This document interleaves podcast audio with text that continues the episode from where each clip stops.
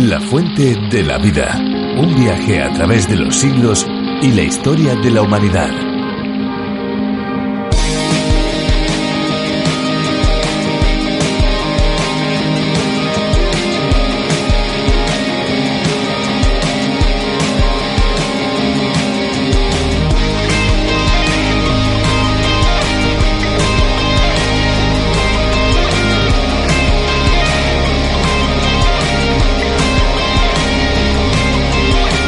El hombre desde sus inicios ha necesitado el agua para vivir. Debido al mal uso de dicho recurso, en la actualidad muchos países del mundo tienen insuficiencia de agua en cuanto a cantidad, pero también en cuanto a calidad. Por eso no nos cansamos de recordar que es mucho más que necesario cuidar el agua, ya que es un recurso renovable, pero no es ilimitado, porque el agua gota a gota se agota.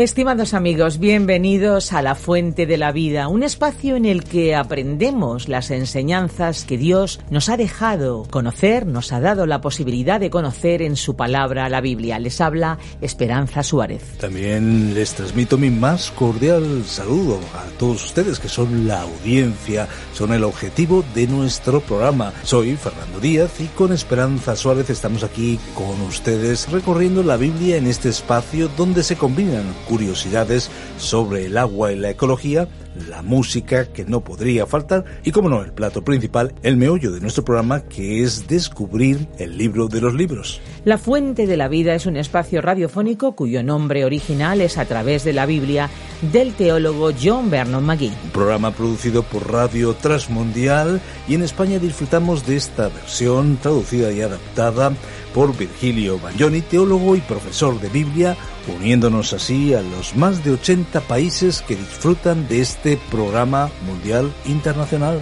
Pues son más de 1.300 programas que recorreremos con ustedes durante cinco años en nuestra programación, aunque también, lógicamente, se pueden disfrutar ya en podcast. No se preocupen porque pueden acceder a todos estos programas si se pierden algún libro de la Biblia y lo pueden hacer en lafuentedelavida.com o descargando la aplicación multilingüe La Fuente de la Vida donde encontrarán eh, cada detalle de este viaje a través de un tren radiofónico libro a libro en estos 66, podríamos decir, estaciones de nuestro tren particular o para algunos, como se dice al otro lado del océano, autobús bíblico. Pueden conseguir también los bosquejos y las notas directamente desde nuestra página web y también pueden solicitarlos a través de nuestro WhatsApp, el 601 203 265. Pues después de este tiempo de bienvenida vamos ya a escuchar una canción y después nos vamos a ir directamente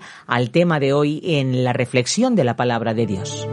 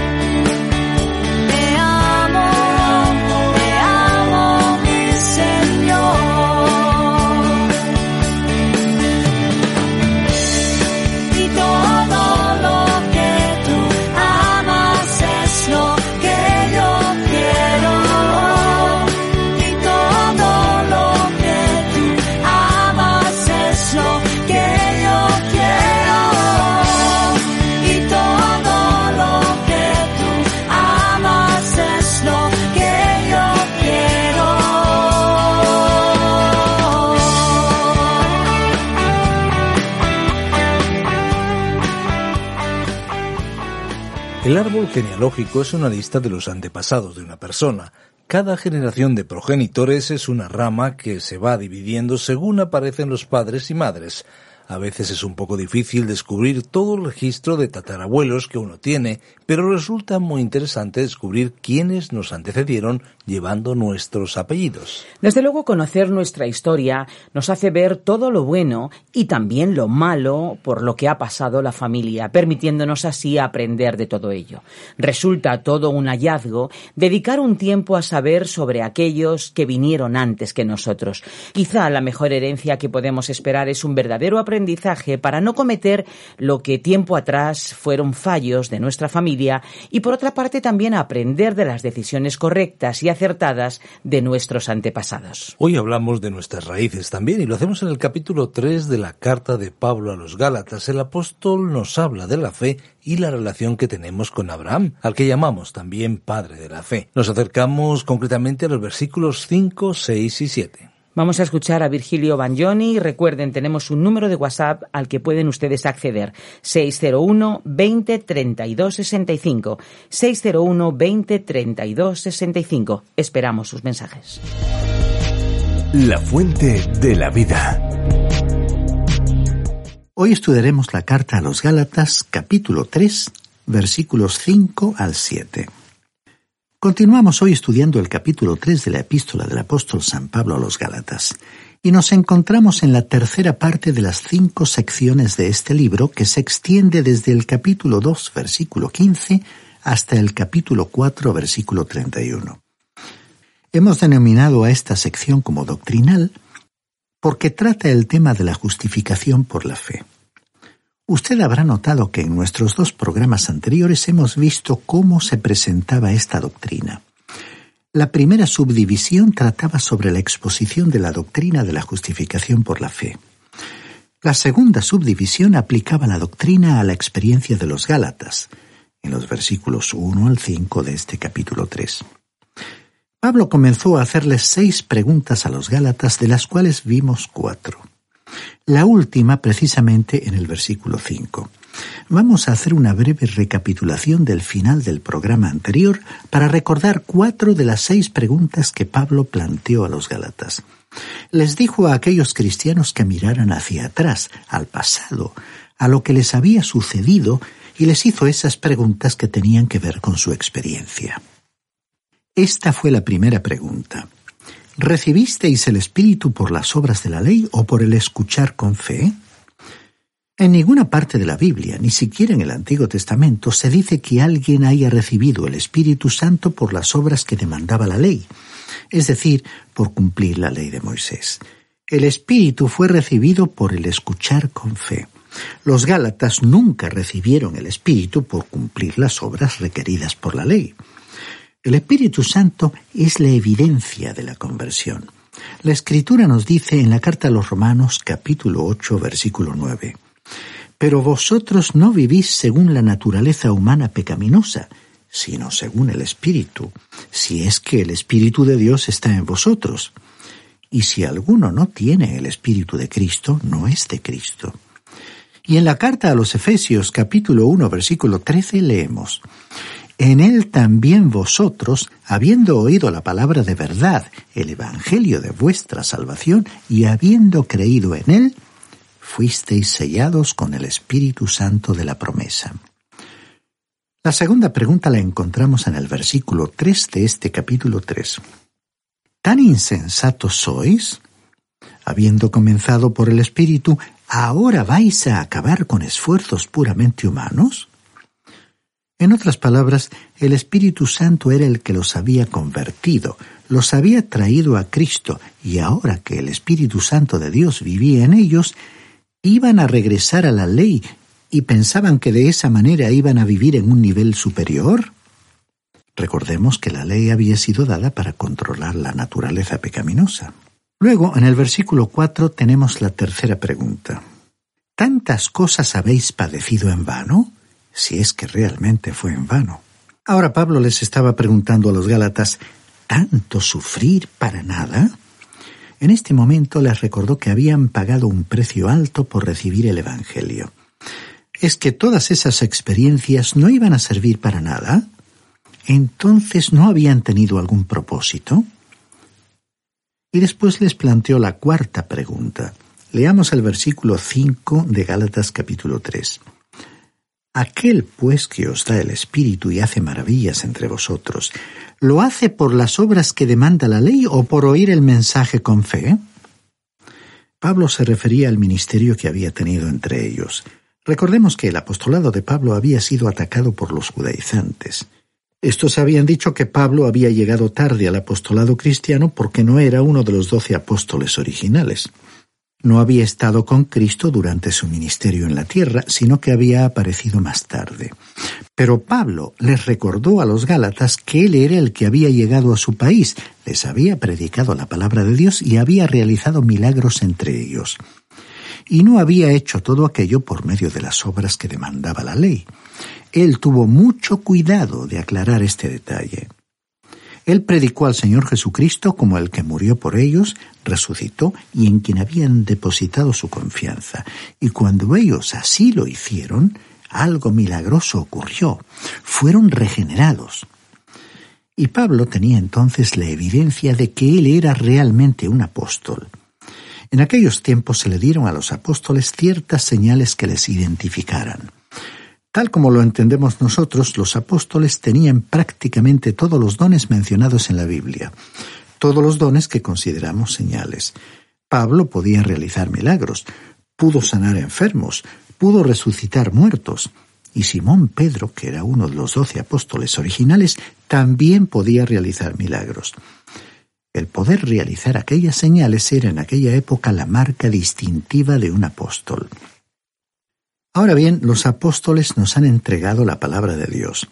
Tenemos una fe fundada sobre el Señor Jesucristo como piedra angular y una fe edificada sobre el fundamento que ha sido colocado por los apóstoles y profetas. Lo que daba credibilidad a la verdad de su mensaje era su capacidad para realizar milagros. Ellos tenían esos dones que hemos calificado como señales, lo importante que nosotros debemos observar aquí es que Pablo fue a los Gálatas no como un fariseo predicando la ley, sino como un apóstol predicando a Jesucristo. Ello fue algo que esa gente había experimentado y Pablo se apoyó en dicha experiencia. Resumiendo, hemos visto que la justificación por la fe fue la experiencia de los Gálatas. Por tal motivo Pablo les preguntó, ¿quién os fascinó? El apóstol mencionó al Espíritu Santo tres veces en este párrafo. Les recordó que no habían recibido el Espíritu por cumplir las obras que la ley demandaba.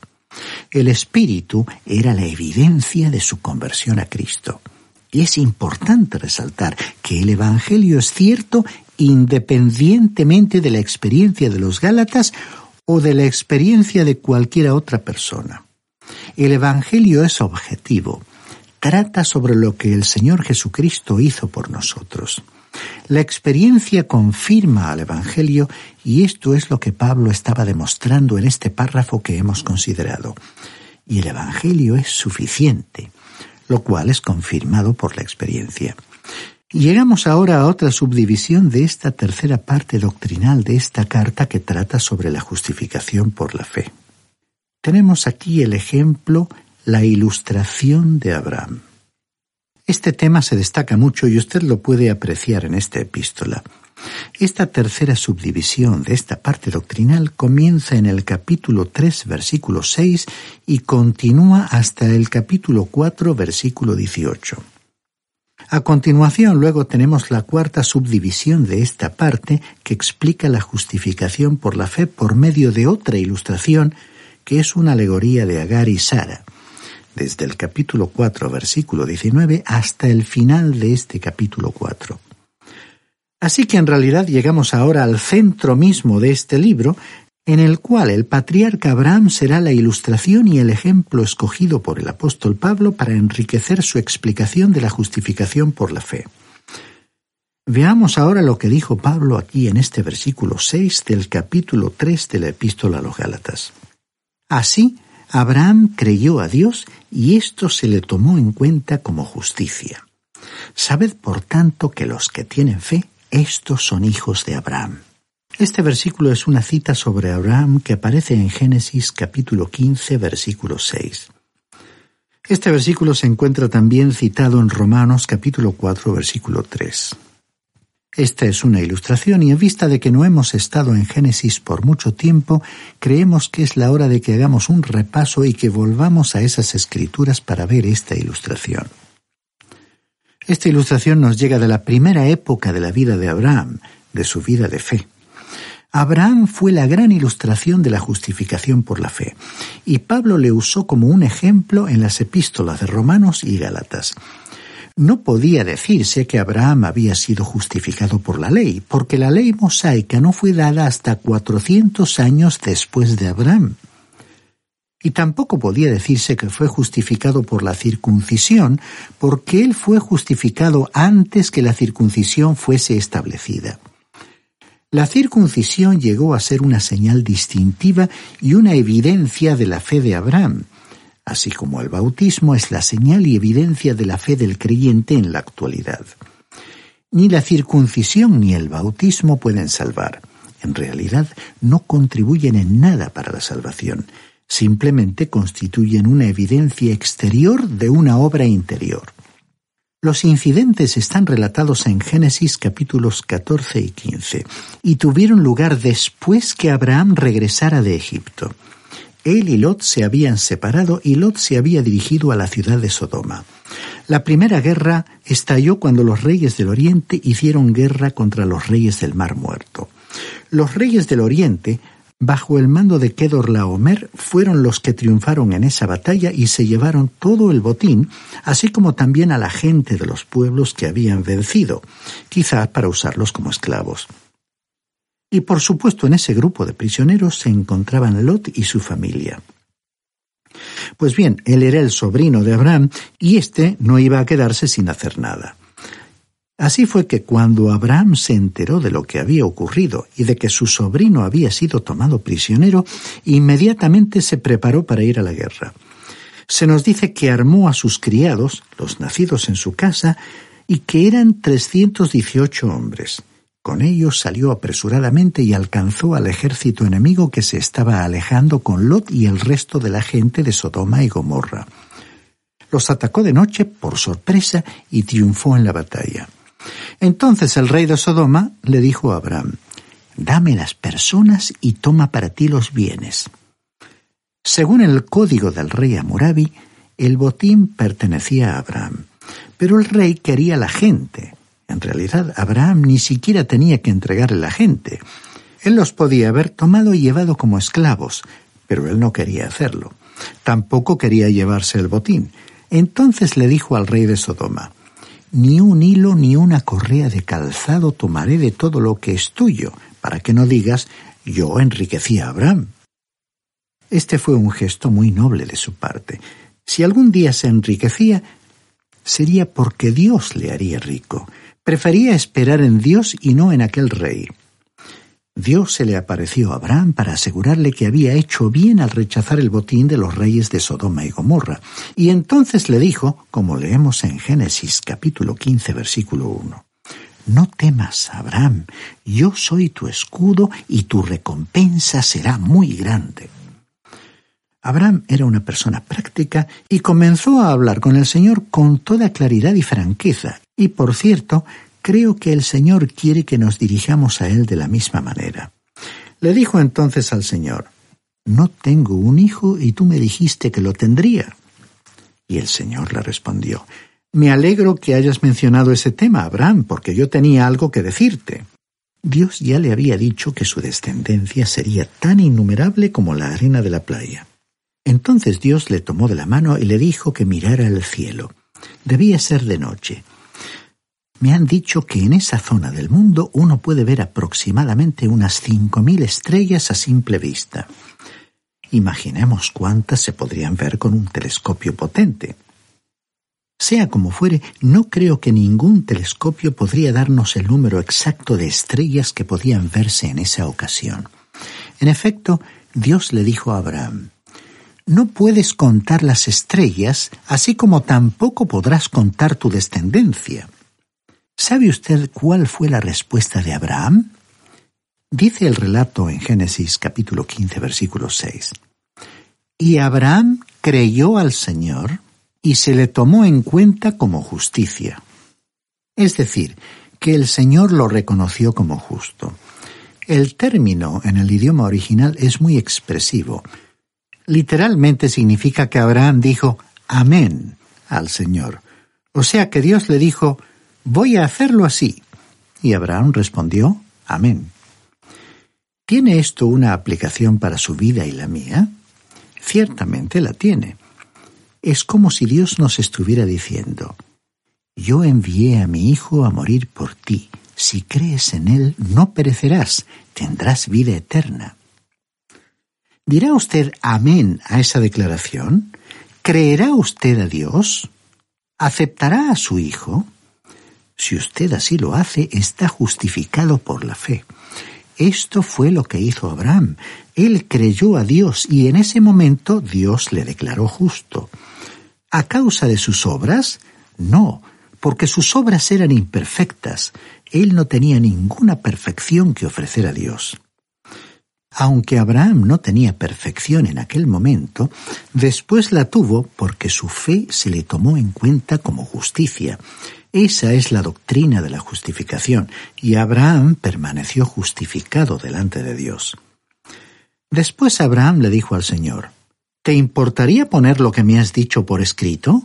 Quizás usted esté pensando, he leído el libro de Génesis y no recuerdo semejante frase. Pues bueno, está incluida aquí en Génesis capítulo 15. En el versículo 7 le dijo el Señor, Yo soy el Señor que te saqué de Ur de los Caldeos para darte a heredar esta tierra.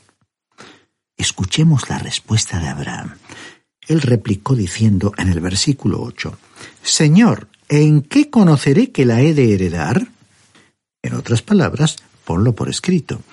Y Dios le dijo a Abraham algo parecido a lo siguiente, Encuéntrate conmigo en el juzgado y lo pondré por escrito. Ahora alguien dirá, un momento, él no dijo eso.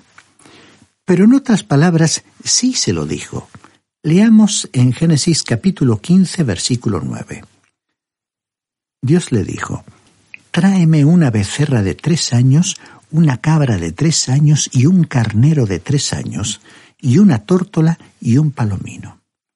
En aquel tiempo esa era la forma en que se hacían los contratos. Por ejemplo, el profeta Jeremías en su capítulo 34, versículo 18, nos contó sobre un contrato realizado de esta manera. Es que cuando en aquellos días se formalizaba un contrato, un hombre acordaba hacer algo y la otra parte a su vez también acordaba hacer algo. Cortaban él o los animales del sacrificio en dos partes y colocaban una mitad a un lado y la otra al otro lado. Después se tomaban de la mano y caminaban entre las dos mitades. Este gesto sellaba el contrato. Era lo mismo que ir hoy al notario en el Palacio de Justicia. Así que Abraham preparó los sacrificios y esperó. Esperó durante todo el día. Las aves de rapiña descendieron sobre los cadáveres y Abraham las espantó. Pero Dios demoró el encuentro con Abraham. No llegó hasta el anochecer. Y dice el libro del Génesis en el capítulo 15, versículo 12. A la caída del sol cayó sobre Abraham un profundo sopor y el terror de una gran oscuridad cayó sobre él. Justo cuando iba a firmar el contrato, Dios causó a Abraham un sueño profundo. La razón para ello fue que Abraham no iba a caminar con Dios por entre las dos mitades. Abraham no tenía nada que prometer, Dios era el que prometía. Y dice el versículo 17 de este capítulo 15 de Génesis, Cuando se puso el sol y todo estuvo oscuro, apareció un horno humeante y una antorcha de fuego que pasaba por entre los animales divididos. Así que Dios pasó solo por entre esas dos mitades porque Él era el que estaba haciendo el pacto. La parte que le tocaba a Abraham consistía únicamente en creer a Dios. Si el pacto hubiera dependido de la fidelidad de Abraham, quizás expresada en las oraciones que pronunciaba cada noche, él podría haberse descuidado una noche y entonces ya habría quebrantado su promesa. Por ello, Dios fue el que hizo la promesa y el pacto dependió de la fidelidad de Dios. Estimado oyente, hace más de dos mil años Jesucristo fue a la cruz para pagar por sus pecados y los míos. Dios no le está pidiendo que usted pronuncie sus oraciones o se comporte de una manera ejemplar para ser salvo. Él le está pidiendo que usted crea en su Hijo que murió por usted. Él formalizó el contrato. Él es el que hizo la promesa, el pacto, y Él es el que le salvará. Y este es pues el nuevo contrato. El viejo pacto lo hizo con Abraham. Abraham creyó a Dios. Le dijo amén a Dios. Abraham creyó y se le tomó en cuenta como justicia. Dios aún les pide a las personas que crean en Él. Coloque usted su confianza en Cristo y entonces será salvo. Aquí tenemos realmente una hermosa escena, una escena de esas que por su impacto marcan toda una vida. En este caso, Abraham recordaría la ocasión solemne en la cual Dios formalizó el pacto fundamentado en su fidelidad. Finalmente, por hoy, leamos el versículo 7 de Gálatas capítulo 3. Sabed, por tanto, que los que tienen fe, estos son hijos de Abraham. Dios hizo eso por Abraham antes de que la ley fuera presentada. Él no hizo ese pacto con él debido a sus buenas obras. Él le dijo a Abraham, Yo haré esto por ti si tú crees en mí. Y Abraham respondió, Yo creo en ti. Dios quiere que nuestra fe descanse sobre una base sólida, firme. Cuando usted y yo confiamos en Cristo como Salvador, somos salvos de la misma manera en que Abraham fue salvo, por la fe. Por todo ello, estimado oyente, si usted se va a acercar a Él, tiene que hacerlo por fe. Él ha llegado hasta la puerta de su corazón, no puede llegar más lejos. Él no va a forzar ni a derribar la puerta. Simplemente llamará y dirá como dijo en el libro de Apocalipsis capítulo 3 versículo 20. Yo estoy a la puerta y llamo. Si alguno oye mi voz y abre la puerta, entraré y cenaré con él, y él conmigo. Solo usted que nos está escuchando en este momento puede abrir la puerta por la fe y dejarle entrar para que Él llene esta vida y la vida eterna con su presencia.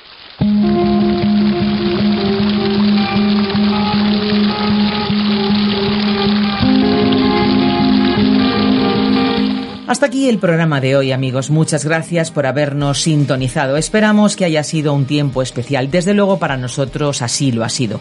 Si desea volver a escuchar este programa o cualquiera de los anteriores, lo puede hacer en www.lafuentedelavida.com. Pues ya saben que es posible bajarse la aplicación de La Fuente de la Vida, buscando La Fuente de la Vida o directamente a través de la Biblia, y lo pueden hacer tanto para el sistema Android como para el sistema iOS. Así que disfruten disfruten esa aplicación. Cada vez más amigos nos dicen lo beneficioso que es abrir la aplicación y escuchar la fuente de la vida cuando quieren. Tomen nota también de nuestro teléfono por si desea ponerse en contacto con nosotros 91 422 05 24 y también tome nota de nuestras direcciones electrónicas info arroba radiocadenadevida.com o info arroba lafuentedelavida.com. Esperamos contar con ustedes en nuestro próximo espacio. Gracias por habernos permitido entrar hasta el lugar donde usted, querido amigo, se encuentra. Y ahora escuche como palabra final nuestro reto. Hay una fuente de agua viva que nunca se agota. Beba de ella.